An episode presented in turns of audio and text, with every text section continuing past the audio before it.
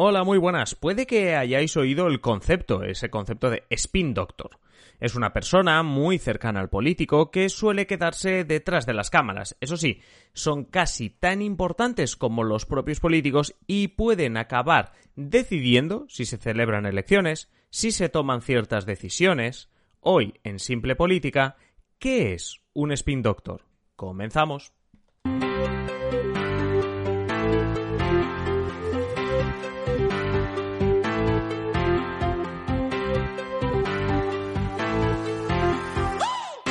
Os habla Adrián Caballero y esto es Simple Política, el podcast que trata de simplificar y traducir todos esos conceptos, estrategias y temas que están presentes cada día en los medios y que nos gustaría entender mejor.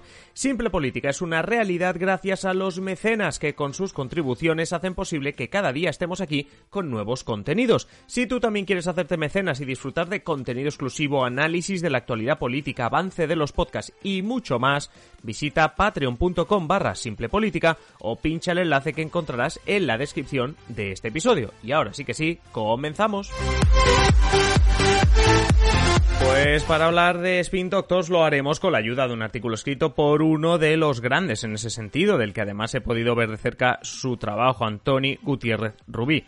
Ah, ese artículo del que os hablo lo tenéis en la descripción del episodio, como casi siempre hacemos, ¿no? Pues ahí tenéis el artículo por si lo queréis leer entero. Bueno, pues Gutiérrez Rubi es un spin doctor, como lo es, por ejemplo, Iván Redondo, sí, el famoso asesor de Pedro Sánchez que se dice está detrás de la decisión en 2019 de repetir elecciones o de la moción de censura en Murcia hace unos meses que no salió bien y que por otro lado fue el detonante de las elecciones del 4 de mayo en Madrid.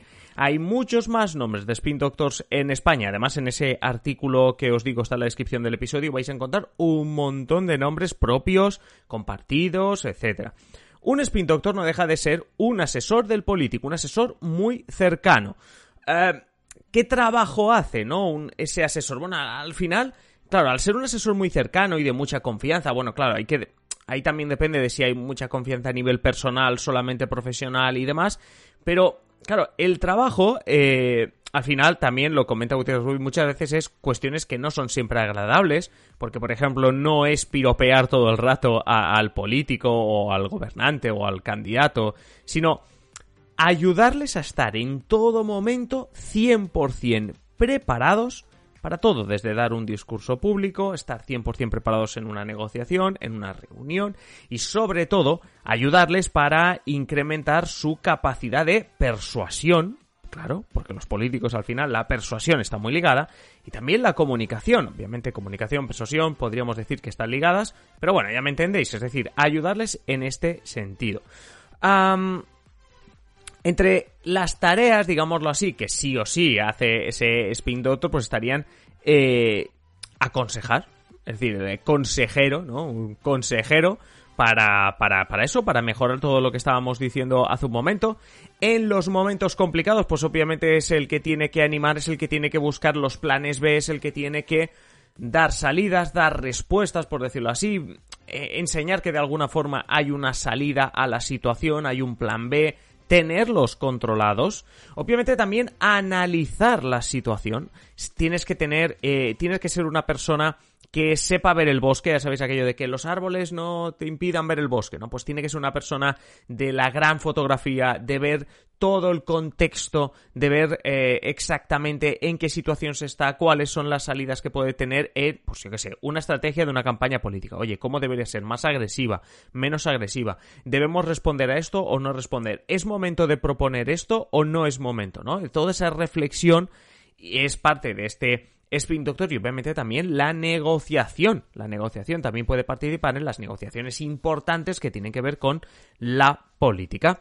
Un punto importante a saber de estos asesores, de estos Spin Doctors, es que ellos dicen que no hacen política. Te preguntas, pues ellos no hacen política, es decir, no son quienes defienden las líneas de pensamiento, la ideología, los programas electorales, etcétera sí que tienen influencia en cómo todo eso se acaba de presentar, ¿no? Y de cómo se acaba de articular, etcétera.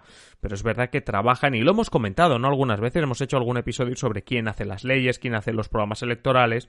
Bueno, pues otro día, si queréis, podemos entrar también en detalle.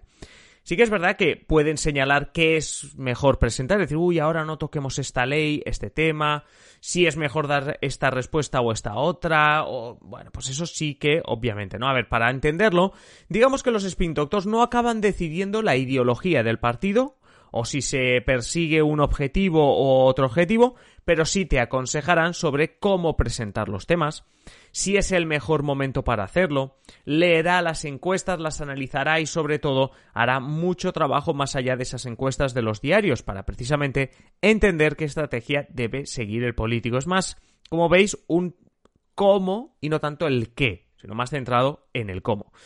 ¿En qué cargo solemos ver a estos spin doctors? Es decir, ya sabemos que normalmente no los vemos eh, delante de las cámaras, pero ¿dónde podemos encontrar a estos spin doctors? Pues cuando estamos hablando de estos asesores pegados a los candidatos con mucha confianza, a estos políticos, etcétera, bueno, pues ocupan cargos diferentes dependiendo de si hablamos la que son asesores de un candidato, de un político, de un gobernante o directamente que están contratados, por decirlo así, por los partidos políticos.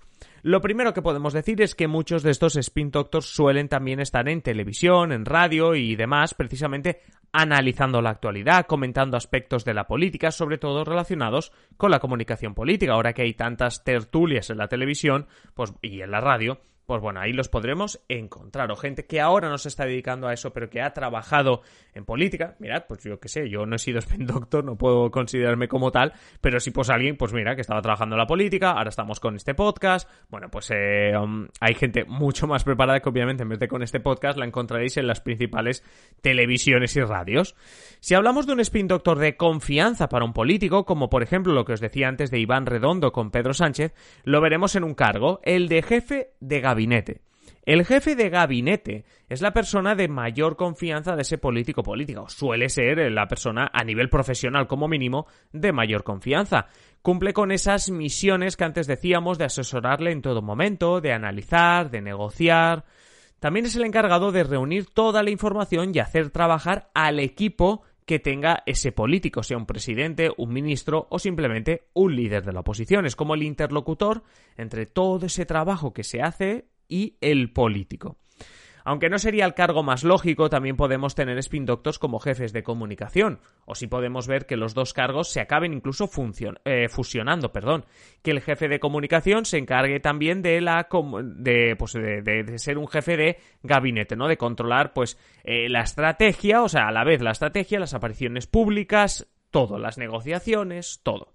Si nos metemos dentro de lo que sería una organización de partidos, pues también encontraremos asesores, expertos, spin doctors. En estos casos los veremos con cargos como el secretario de programa, secretario de organización, mm, vicesecretario de programa, vicesecretario de organización, etcétera. De nuevo también nos podríamos ir a la parte de comunicación, es decir, eh, que gente que esté en el cargo más relacionado con la comunicación, etcétera.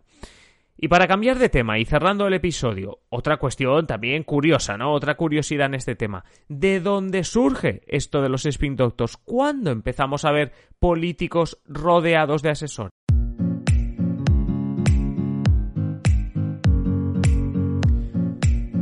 Pues como casi todas las innovaciones en política, nos tendríamos que ir hasta Estados Unidos, en concreto a la presidencia de Richard Nixon en 1968, ya que es precisamente eh, que bueno, que sí que se dice que desde que existen líderes, pues hay consejeros, ¿no? Que les dan precisamente consejos y les asesoran. Pero es a partir de la presidencia de Richard Nixon en 1968 que esto se profesionaliza. Es decir, lo que cuando empecemos a hablar de spin doctors y cuando surgen, sobre todo creo que es una cuestión de distinguirlo desde cuándo se profesionalizan. En este periodo, 1968, Richard Nixon, presidencia en Estados Unidos, nos cuenta Gutiérrez Rubio en su blog, en este artículo que os he dejado en la descripción del episodio, que se empiezan a multiplicar los medios de comunicación, eh, además, el número de personas que acceden a la televisión, a los medios de comunicación, la audiencia, es decir, en general, la audiencia también se empieza a incrementar, por tanto, también se incrementa el número de periodistas interesados, acreditados en, pues, en la Casa Blanca, en las noticias de política, hay mucho más interés. Entonces, al final, aunque estamos a años todavía del tema Internet y demás, pero se empieza a profesionalizar también la necesidad de dar respuesta a toda esa alta demanda de información Al final, la televisión en ese momento, recordad, que eh, cuando hablamos de debates electorales se dice que los debates electorales empiezan a tener su importancia sobre todo desde los años 60 que empieza la televisión en Estados Unidos. Bueno, pues de la misma manera la televisión se convierte especialmente a finales de los años 60 también en un acceso directo de la gente, del público, de los ciudadanos a la información eh, política. Y además, poco a poco, en Estados Unidos sobre todo, aquí llegaría más tarde, pero en Estados Unidos empezamos también con la televisión por satélite, bueno, las comunicaciones internacionales para ver información política internacional, etcétera, etcétera. La cuestión es que la presidencia de Richard Nixon se encuentra con dos eh, problemas, por decirlo así. Uno, muchos más periodistas fisgando, por decirlo así, eh, y preguntando y demandando más y más información, por tanto la necesidad de tratar con la prensa se empieza a hacer ya necesaria, es decir, necesitamos profesionalizar todo eso y sobre todo necesitamos asesores que nos digan cómo hacer las cosas bien, cómo uno se tiene que vestir, cómo se tiene que dirigir al público, etcétera, etcétera. Por otro lado, recordemos que al final Richard Nixon, nos lo explicó Fran no hace demasiado, cae con el caso Watergate, cae por una investigación que empezó con unos periodistas, por tanto, en esa época también se encuentra Richard Nixon con la necesidad de, eh, bueno, pues en este caso, crear lo que se llamó la White House Office of Communications, que ahora nos parecería súper obvia, ¿no? El Departamento de Comunicación de la Casa Blanca, pero que fue creado durante la presidencia de Richard Nixon. Allí tenían un montón de asesores de comunicación. Básicamente lo que hacían estos asesores de comunicación era un poco filtrar un poco todo lo que le llegaba desde la prensa, mm, dar esquinazo a la prensa, eh, emitir unos mensajes que no fuesen malos para Richard Nixon y obviamente asesorar en todo momento eh, en este caso al presidente Richard Nixon y obviamente a los presidentes posteriores. Además, como son los típicos cargos de confianza, como ese jefe de gabinete, hay que decir que normalmente al cambio de presidente, la oficina por decirlo así, de comunicaciones de la Casa Blanca es uno de los sitios donde más cambios de personal hay siempre que hay un cambio de presidente. Y si hay algo más con lo que quedarme de este artículo de Gutiérrez Ruby que tenéis en la descripción del episodio, es con tirar incluso más atrás del tiempo, más allá de Richard Nixon, para hablar de Quinto Tulio Cicerón. Ya sé que me he ido mucho más atrás, ¿eh? Pero Quinto Tulio Cicerón lo podemos considerar el primer asesor político de la historia. Era hermano pequeño de Marco Tulio Cicerón. Marco Tulio Cicerón en el año 64 a.C. inició la campaña para el consulado romano asesorado precisamente por su hermano. Así que imaginaos esto de los spin doctors, de los jefes de gabinete, de los asesores políticos en general, fijaos que nos hemos ido incluso a la antigua Roma.